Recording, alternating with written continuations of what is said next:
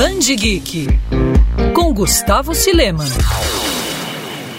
A vida real não é um conto de fadas, mas isso não quer dizer que as fábulas não possam mudar a forma como vivemos e nos relacionamos. Estreia do cartunista vietnamita americano Trung Glen Jung, o Peixe Mágico é um ótimo exemplo disso, já que a graphic novel mostra como o simples ato de contar histórias pode unir não só pessoas, como também mundos diferentes. Na HQ conhecemos Tien, nascido e criado nos Estados Unidos, o jovem está envolto de um contexto totalmente diferente da mãe, uma imigrante do Vietnã que ainda está aprendendo a falar inglês. Mas a ponte entre os dois é criada todas as noites, quando o rapaz lê contos de fadas para a mãe. E é por meio dessas histórias de amor, perdas e descobertas que Tien tenta buscar coragem para revelar aos pais que é gay. Ao passo que descobre nas fábulas semelhanças com o que tem que lidar na vida real, o garoto ainda procura palavras certas sobre como conversar sobre o assunto com quem mais ama. O lançamento do selo Galera Record, Peixe Mágico, não conta apenas com um roteiro inteligente, mas também com a bela arte e o jogo de cores que alternam entre as cenas que abordam a vida real e as fábulas contadas por Tien. Explorando laços familiares, amor e autodescoberta, Trung Lene Guin entrega ao longo de 250 páginas um dos melhores quadrinhos do ano.